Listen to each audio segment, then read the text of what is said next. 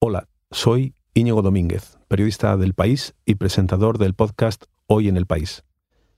Escribí este artículo porque estas semanas no hago más que pensar en Rusia, como todo el mundo, y en que es una pesadilla que no sabemos a dónde nos lleva. Se titula Vladimir Putin, la odisea de un idiota.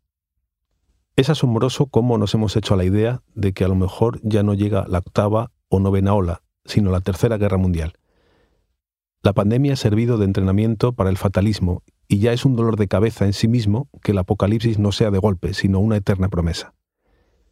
En vez de apocalipsis now, ahora, podría más bien ser apocalipsis cuándo. Esa broma le hacían a Francis Ford Coppola cuando rodaba la película, que fue otra pesadilla que no terminaba nunca. Si son un poco cinéfilos sabrán la historia. Se tiraron año y pico para hacerla, cambiaron de protagonista al poco de empezar. Marlon Brando cobró un millón por adelantado y luego dijo que lo dejaba. Estaba gordo y exigió no salir gordo.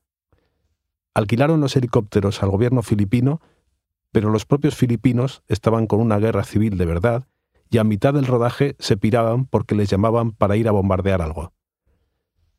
Luego llegó un tifón que causó 200 muertos y arrasó los decorados. Coppola empeñó su casa. El guion se improvisaba y había mañanas en que el plan de rodaje decía escenas desconocidas. En una secuencia, con un tigre, casi se come a varios actores, aunque fueran secundarios. Martin Sin se puso fatal y un cura llegó a darle la extrema unción. Coppola perdía el control cada día que pasaba. Su mujer, Eleanor, iba rodando lo que veía e hizo un gran documental, Hearts of Darkness, de 1991. En él, Coppola reflexiona. Lo que me preocupa es estar cayendo en esta falta de moderación.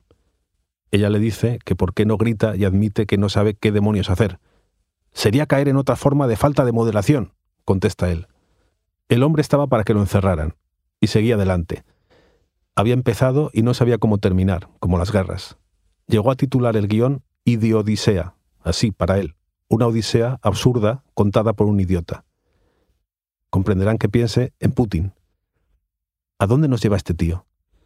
Es como si el coronel Kurz no apareciera al final escondido en la jungla, sino que estuviera dirigiendo un país, la guerra, y saliendo en televisión. No hago más que pensar en Rusia, y tiene un mérito enorme, porque no tengo ni idea de Rusia.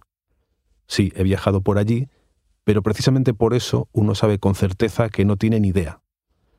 Repaso libros y vean lo que pone en uno ya en la primera página, donde las citas.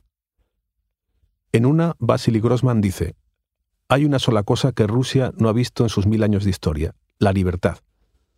En otra, Anton Chekhov, la vida rusa machaca al ruso hasta tal punto que no logra reponerse. Y otra más de Alexander Solzhenitsyn. El régimen que nos gobierna no es sino una amalgama de vieja nomenclatura, de tiburones financieros, de falsos demócratas y de KGB. No puedo llamarlo democracia.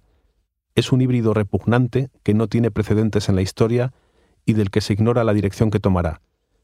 Pero si esta alianza vence, nos explotarán no 70, sino 170 años. Lo dijo en 1992.